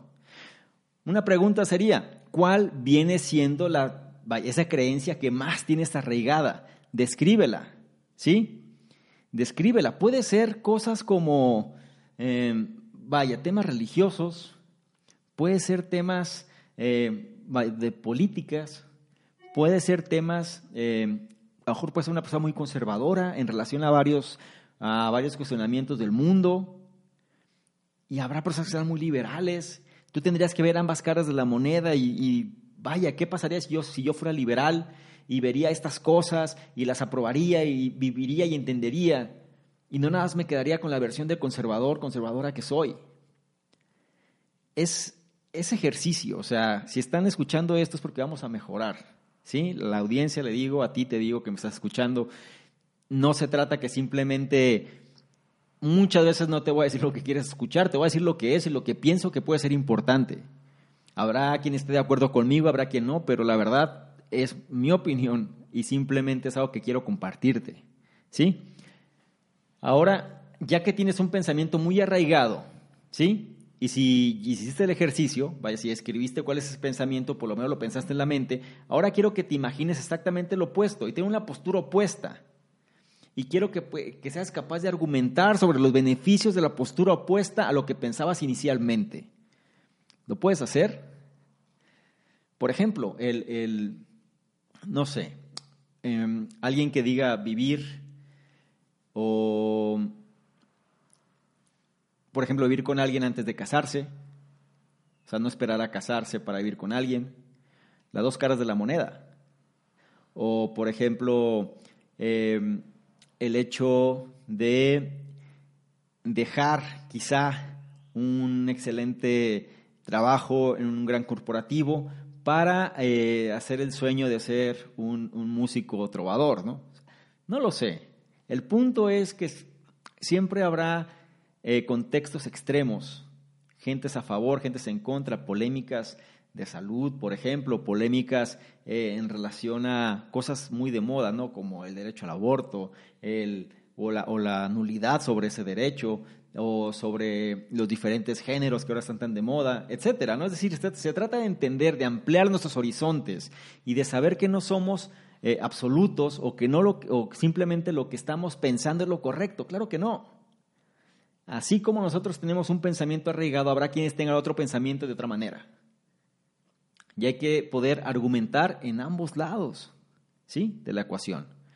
Ahora, eh, no es necesario que tú cambies tu creencia, ¿sí? O sea, no se trata de eso. Pero lo que sí es importante es que tú practiques la forma de ver las cosas de manera diferente. Dicho de otra manera, eh, te va a mostrar o te va a permitir tener una mayor comprensión o una nueva evidencia de cómo mejorar tu vida incluso. El siguiente punto va en relación de ver al fracaso o el dolor como algo positivo. Aquí el autor nos dice que todo el, vaya, todo el contexto de esto se trata, ¿sí? de cambiar la forma en la que vemos las cosas. Por ejemplo, Anthony Robbins, el que mencionamos previamente, el famoso motivador, experto en PNL y demás, él insiste que la vida se trata sobre todo de evitar el dolor. Sí, él dice, acuérdense que hay, hay dos tendencias muy fuertes que, que, pueden ser las tendencias absolutas, Freud lo, lo mencionaba, y otros muchos más lo han mencionado, que hay dos eh, vaya, hay dos motivantes en la vida del ser humano, evitar dolor o generar placer. ¿Sí? Esos son los dos. Anthony Robbins dice que en la vida todo se trata de evitar dolor. Y en este caso, Mark Manson, que viene siendo el autor de este libro, dice que no es cierto. Dice que el dolor eh, no necesariamente tiene que ser algo malo y que no es un fracaso el sentir dolor, sino que el dolor es necesario también muchas veces. Imagina, ¿sí? Alguien eh, que es mejor que tú en algo, ¿sí? Que es mejor que tú en, algún tema. ¿No es verdad que, que eso se debe a que simplemente esa persona ha practicado más que tú? O incluso lo mejor, que esa persona ha fallado más veces que tú para hacer o para construir memoria en el músculo y que éste trabaje, ¿sí? Nosotros tenemos que construir, ¿sí? O tenemos que hacer que el músculo pueda generar esa memoria. Y si no, pues simplemente no funciona. Dicho de otra manera, cuando alguien hace ejercicio, realmente, por ejemplo, alguien que hace pesas y empieza a hacer, la resistencia que genera en el músculo lo hace generar cierta memoria, pero eso genera dolor a, nivel físico, ¿sí? A nivel físico duele. cansa, duele, o sea, estresa demasiado el músculo, sientes que va a reventar muchas veces. Ese dolor le genera la memoria, ¿sí? Y al final el músculo puede crecer más rápidamente y el músculo puede ser más eficiente. Cuando tú sientes dolor es bueno, porque significa que has aprendido algo, ¿ok? Es una manera de ver esta cuestión, pero lo que nos quiere hacer saber el autor es que el dolor es inevitable, pero depende mucho de qué manera lo vemos. Otra vez insisto, ¿no? El hecho de pensar positivo, de que no es cierto, de que yo puedo ser feliz con lo que tengo y no me importa lo demás, y si todo sale mal yo sigo siendo feliz, pues no es verdad, porque te sientes mal, ¿y qué tiene de malo sentirse mal? ¿Qué tiene de malo enojarse? ¿Qué tiene de malo este, no estar siempre placentero, siempre placentera hacia las cosas? Somos humanos. Y somos humanos y tenemos un carácter y tenemos necesidades y tenemos problemas. Y si los tenemos, pues más vale que podamos sacarle provecho a esos problemas, a ese dolor, a ese fracaso. Muy importante lo que se menciona aquí. Si una persona es mejor que tú, seguramente es porque esa persona ha practicado más que tú. Y, y, si practicó más que tú, seguramente esa persona ha fracasado muchas más veces que tú. Y lo ha intentado muchas más veces que tú. Es fácil criticar a quien falla para que después la gente lo alabe y lo tenga en la gloria. ¿Sí? Una pregunta sería que describas, perdón, que describas una etapa, ¿no? En tu vida cuando tú te has sentido con mucho dolor, ¿sí? Ya sea emocionalmente o físicamente. Puede ser en el rompimiento de tu pareja o de tu expareja, por ejemplo. Eh, ¿Cómo te sentiste, no? O sea, cuando se terminó esa relación, eh, cuando Vaya, cualquier problema, te, lo, te listo, yo te dejo a tu criterio lo que tú decidas. Pero el punto es que describas una época, una situación en la que tú, ¿sí? Una situación en tu vida en la que hayas sentido mucho dolor, emocional o físico, ¿sí? Y una vez que lo hayas hecho, dime qué fue lo que aprendiste de esa situación. Dime qué fue lo que causó en ti un cambio de alguna manera.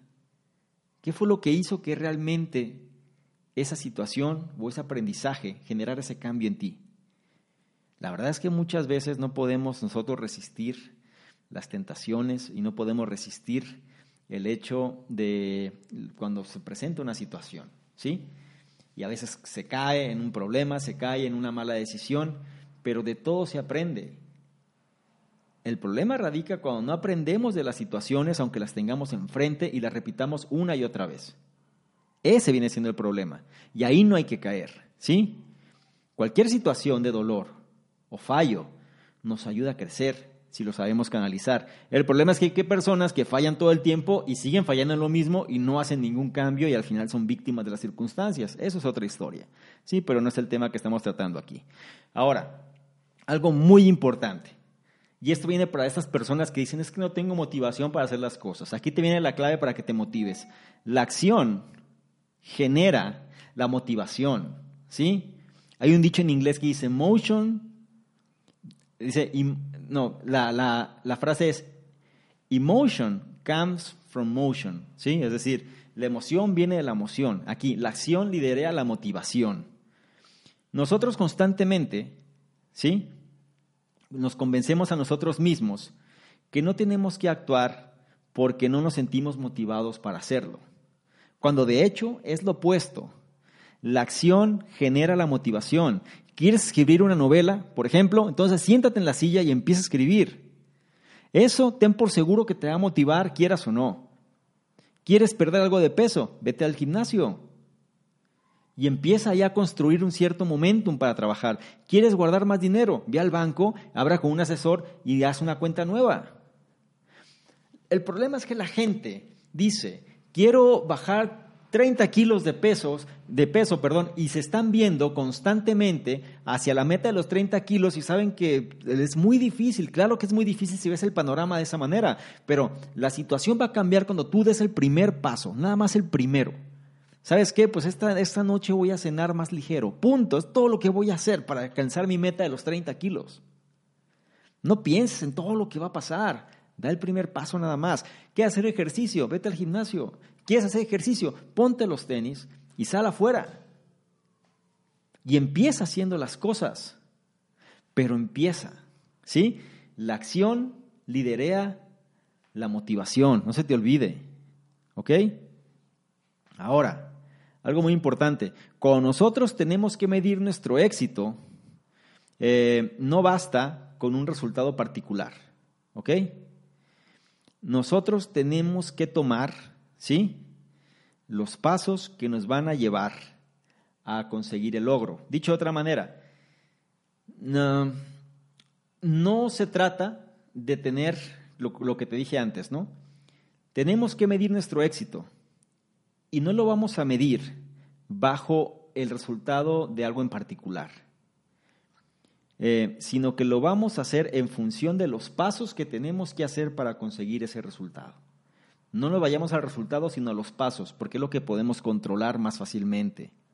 Pregunta, ¿qué pasa o qué es eso que tú quieres conseguir este año, pero que tú ni siquiera has empezado a trabajar en ello? Muy común. Quiero lograr grandes cosas, pero nunca doy ni siquiera el primer paso. Otra pregunta puede ser, ¿qué acciones tienes que hacer hoy para empezar a generar esa bola de nieve? ¿Sí? Tengo una meta que no he empezado, ya detecté la meta. Ahora, ¿qué acción tendrías que hacer hoy, en este momento, para que esta bola de nieve empiece a funcionar? Y si es así, lo único que tienes que hacer es, ya lo sabes, simplemente hazlo. Hazlo. ¿Sí? Es todo lo que tienes que hacer. Ahora, eh, el otro punto viene siendo el significado de las cosas vienen del compromiso. ¿Sí? Y vamos a ver exactamente a qué nos referimos aquí.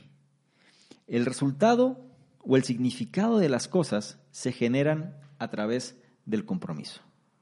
¿Sí?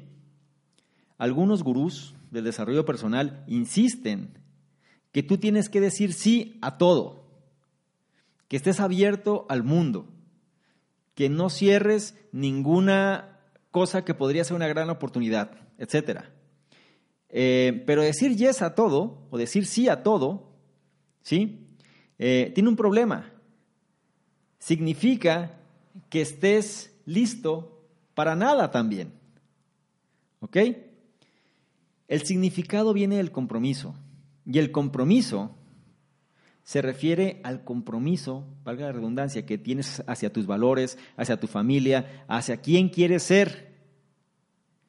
Estos son tu todo al momento de controlar tu comportamiento. No les digas sí a todo si es que eso no te va a contribuir nada a tus valores, a tu familia, a quién tú quieres ser. Es absurdo. Vas a perder tu energía, tu tiempo y demás. Eso lo hacen las personas como para que simplemente se motiven de decir, ah, vas a decir que sí, van a hacer experiencias nuevas y pueden cambiar tu vida. Claro que sí. Pero vaya, van a cambiar tu vida si es que realmente esa situación se amolda, ¿sí? A tus valores, a tus creencias, a quien quieres ser y al final Ajá, vaya, tú no puedes dejarle tu vida al destino simplemente a un, a un, golpe de suerte. ¿Por qué? Porque eso es lo que se vende constantemente en las películas, es lo que se vende constantemente en las redes sociales, eso es lo que se vende en las revistas. Como de ser pobre tuvo muchísimo dinero simplemente con una oportunidad donde no sabía nada de esa oportunidad y lo logró.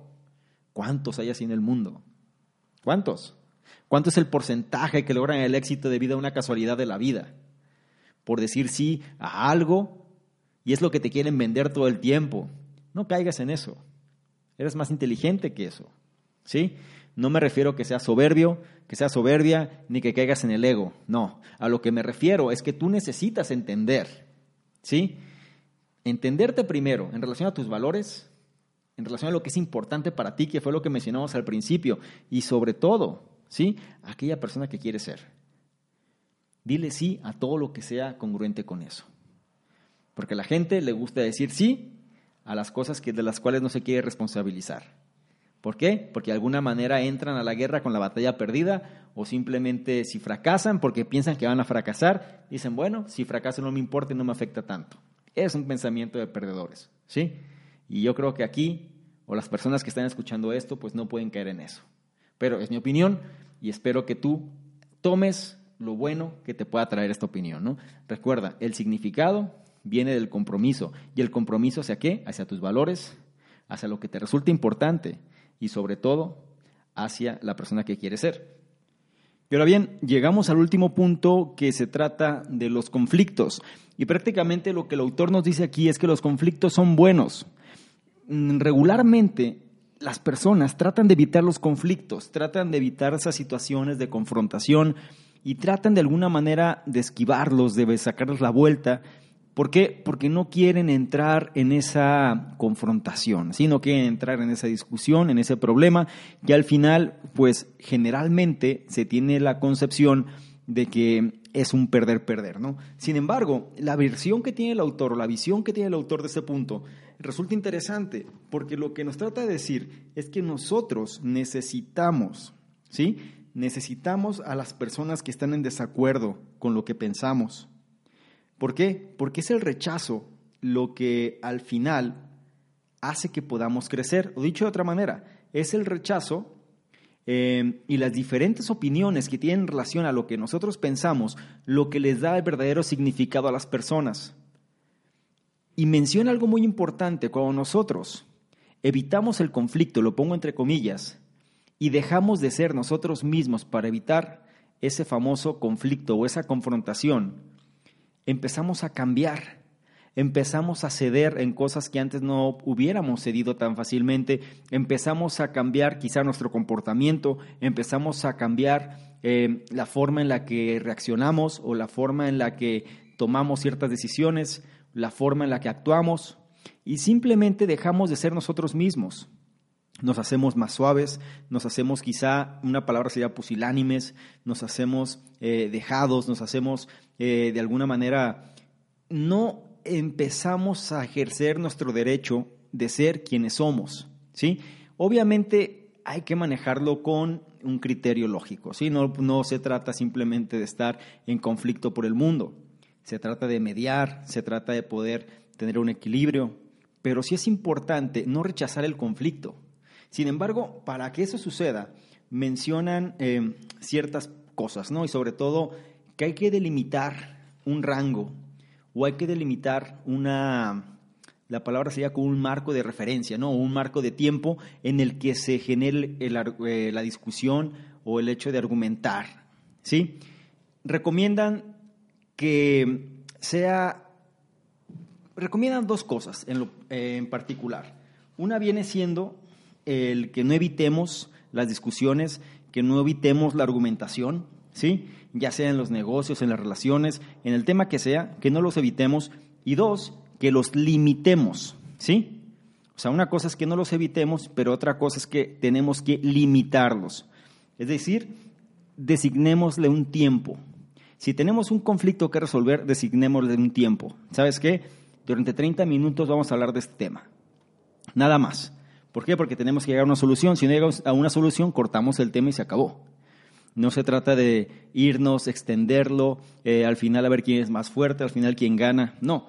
Pero lo que sí es importante y lo que el autor manifiesta es que los conflictos es lo que nos permiten crecer también. Nos permiten de alguna manera entender. Recuerden lo que hemos dicho, hay que ser eclécticos y sobre todo el hecho de poder articular, ¿sí? Eh, de una manera abierta y honesta la manera en la que nos sentimos respecto a cierta cosa, ¿no? Y eso, al final, es un signo de fuerza en la relación, no de debilidad. Es muy importante que nosotros podamos entender que estas situaciones que nos ocasionan estrés, ¿sí? Eh, poder manejarlas, ¿no? Y las situaciones de conflicto se van a presentar siempre. ¿Por qué? Porque las personas, independientemente del caso que sea, buscan de alguna manera el conflicto. Y si no me crees, si tú vas a tener una relación donde tu pareja siempre te dice que sí a todo, te vas a enojar. Y si te dice que no, también te vas a enojar. ¿Me explico? Es decir, ¿por qué? Porque de alguna manera queremos expresarnos nosotros mismos. Queremos esa parte, no, no, no podemos ser tan complacientes ni tampoco ser tan complacidos. Los conflictos son buenos. ¿Por qué? Porque al final lo que hacen es precisamente lo que dice, ¿no?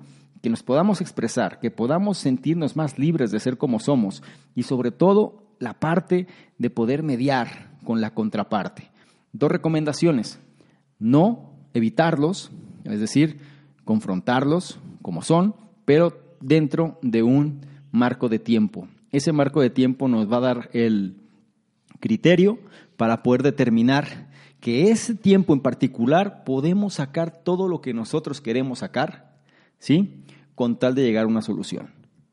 No hay que dejar de ser nosotros mismos y la contraparte tampoco va a dejar de ser ella misma y el punto es, no se trata de cambiar a ella, de cambiarlo a él, ni de cambiar nosotros mismos. Se trata simplemente de ser quienes somos y poder estar en armonía con ello. ¿Sí? Muy bien, pues con eso llegamos al final de este análisis de este libro, El sutil arte de que no te importe un carajo, ¿sí? O de que te valga... Es decir, si se dan cuenta, no es un libro malo, ¿no? Ni tampoco es un libro tan revelador en el sentido de, de las cosas. Más bien viene siendo la antítesis de la manera tradicional en la que solemos ver las cosas. En lugar de que todo sea, sí, tú échale ganas, sé positivo, las cosas no están bien, no dejes de intentar, sigue intentando, sigue haciendo. No es que vaya en contra de eso, pero lo que sí dice es que seamos conscientes a qué le vamos a dedicar nuestra energía, cuáles son nuestros valores realmente que nos definen como personas, saber que el fracaso es inminente, es decir, que el fracaso va a pasar, no siempre vamos a ganar todas las batallas, eh, no tenemos que sentirnos mal todo el tiempo en relación a que algo no nos resultó bien, porque es algo que va a seguir pasando. Los problemas se van a seguir presentando, así resolvamos problemas, a mayor cantidad de problemas resolvamos, mayor cantidad de problemas estarán presentando. El problema no es, como dice la canción, el problema no es el problema. ¿sí? El, el verdadero problema se genera cuando nosotros, en lugar de resolverlos, los dejamos que nos estén invadiendo nuestra mente constantemente y no nos dejen avanzar. ¿Sí? Recuerda, o sea, necesitamos empezar a manejar, a ver que las cosas, este libro yo lo puedo resumir como todas las cosas malas que la gente no les gusta, todas las cosas malas, entre comillas, me refiero a los problemas, los conflictos, los fracasos, eh, el que, las, el que haya gente que haga mejor las cosas que tú, el que mm, al final no, las cosas no te van a resultar. Son realidades que en el mundo existen, ¿sí? Como el, bueno, como el dolor o el fracaso. Tiene que ser positivo también. Vamos, o sea, si alguien quiere crecer, no va a crecer a costa de que todo le salga bien. Hay un dicho que dice, ningún marinero se ha hecho en un mar en calma. ¿Sí? Y son cosas que nos gusta escuchar, pero al momento que nos enfrentamos a ellas no nos gusta enfrentar. ¿Por qué? Porque nos ocasionan, nos sentimos mal, no queremos sentirnos mal, no nos gusta que, por ejemplo, las cosas no resulten de la manera en la que pensamos, pero eso es precisamente la clave. Porque eso nos va a hacer más listos. Cuando las cosas no resultan y al final son más complejas de lo que creemos, es lo que nos hace crecer al mediano y largo plazo. Recuerden, el mundo ¿sí? El mundo actual está lleno eh, o es seducido fácilmente por la cuestión de la vida perfecta, ¿sí? Y si no me crees, pues entra a Facebook y simplemente ve qué es con lo que te vas a encontrar. Te vas a encontrar con una vida fabulosa, te vas a encontrar con la ilusión de la perfección y, y, y el problema es que queremos eso para nosotros vemos eso y decimos, ah, mira, yo me, a mí me gustaría eso. Pero tú no sabes lo que esa persona tuvo que pasar para poder reflejar eso si es que es verdad. La gran mayoría de los casos son espejismos. La gran mayoría de los casos simplemente son reflejos de cosas que se carecen. Hay un dicho muy sabio que dice, dime de qué presumes y te diré de qué careces. No hagan caso, no hagas caso de eso que ves, porque no sabes si es verdad o no. Tú tienes que hacer caso a tus valores, a eso sí tienes que hacer caso. Tienes que hacer caso a lo que es importante para ti y tienes que hacer caso a aquello que te define como la persona que quieres ser. Eso es el core, eso es el núcleo. Eso es lo que tú necesitas enfocarte. Las cosas que hagas tienen que ir en función de eso y no de otra cosa. ¿Ok? Es el resumen de este libro. Y creo que tiene mucha razón, porque la manera en la que lo plasma es un ejemplo exacto del poder de la mercadotecnia. El título es sorprendente. O sea, en lugar de decir cómo luchar contra la adversidad, o en lugar de decir cuando las cosas, la actitud mental, cuando las cosas no resulten, o sea, cosas que seguramente no lo hubieran hecho un bestseller, se va hacia el lado crudo, ¿no? Hacia el lado cruel muchas veces, hacia el lado rudo de las cosas. y hacia el lado, a la parte mal hablada, la parte, ¿por qué? Porque al final, cuando alguien la está pasando mal, no va a hablar bonito, ¿me entiendes? Cuando alguien la pasa mal, va a hablar mal. No, tiene, no va a tener cara para tratar de, podrá reprimir, podrá de alguna manera disfrazar, pero por dentro va a querer gritar y por dentro va a querer hacer todo lo que supuestamente no puede hacer. Por eso es importante. Y este libro funciona precisamente como ese eje. Yo la verdad es un libro que te recomiendo sobre todo por la parte de los ejemplos y el mensaje en sí mismo es lo que te acabo de decir, pero está bien que lo repases. Si lo puedes conseguir, consíguelo. Y si no, repite otra vez este análisis. Funciona. Haz las preguntas esas que te hice. Trata de contestarlas, de, trata de entender por qué el hecho de tener que matarte al viejo tú que existe. ¿Por qué tener que eh, aceptar que los problemas van a estar presentes todo el tiempo? El por qué simplemente no caer con el encanto, la ilusión de la perfección. El simplemente el, el efecto o el síndrome de Metallica, ¿no? Que también algo muy parecido pasó con, con el baterista de los Beatles. Eh, aspectos tales como los valores chafas, ¿no? Como le dicen por ahí, los valores que no sirven para mucho. Uno tiene que saber sobre si va a sufrir, porque al final de cuentas el sufrimiento es algo que es casi inminente, aunque hay quien dice que no, que no se sufre, que el dolor se siente por el sufrimiento no, etcétera, digo, pero al final la realidad es que, pues, vaya, si algo te molesta, si algo te hace sentir mal, terminas por sufrir. Pero lo que sí podemos elegir es sobre qué queremos sufrir sobre una porquería, sobre algo que vaya que ni siquiera va a representar algo en nuestra vida realmente, o mejor si vamos a sufrir, hagámoslo por algo, por algo perdón, que valga la pena, algo real, algo que nos ayude a crecer. Ahí radican los valores. Cosas como que no es nuestra culpa, pero sí es nuestra responsabilidad. La culpa es el pasado, responsabilidad es el presente. De la culpa no podemos hacer nada, pero la responsabilidad es donde tenemos control. No se te olvide tampoco eso. Y al final simplemente la necesidad del cambio, ¿sí? Es decir, el cambio va a estar presente y cada vez que quieras cambiar va a haber una resistencia. Recuérdate también lo que viene siendo que la certeza alimenta la inseguridad y cosas como el hecho de que tengas siempre que contemplar que el dolor y el fallo tienes que verlo como algo positivo. ¿Sí? No olvides, para cerrar también, que la acción lleva a la motivación. Dice en inglés que emotion em, comes, bueno, motion comes from emotion, es decir, la, la emoción genera la emoción, entonces tienes que hacer las cosas y también no, se te olvide la parte de que el significado llega a través del compromiso, ¿sí? Es decir, que si nosotros nos, vaya, ¿no? nos comprometemos a algo, hay que comprometernos precisamente hacia lo que son nuestros valores, nuestra familia y sobre precisamente quién es la persona que queremos ser. ¿Ok? Ahí lo tienes. Entonces, no lo olvides. Este es un libro que vale la pena leer. Em, analízalo, analiza este resumen otra vez. Em, trata de conseguirlo si es que quieres saber más. el autor, te digo, es un bloguero muy famoso. Búscalo, es Mark Manson.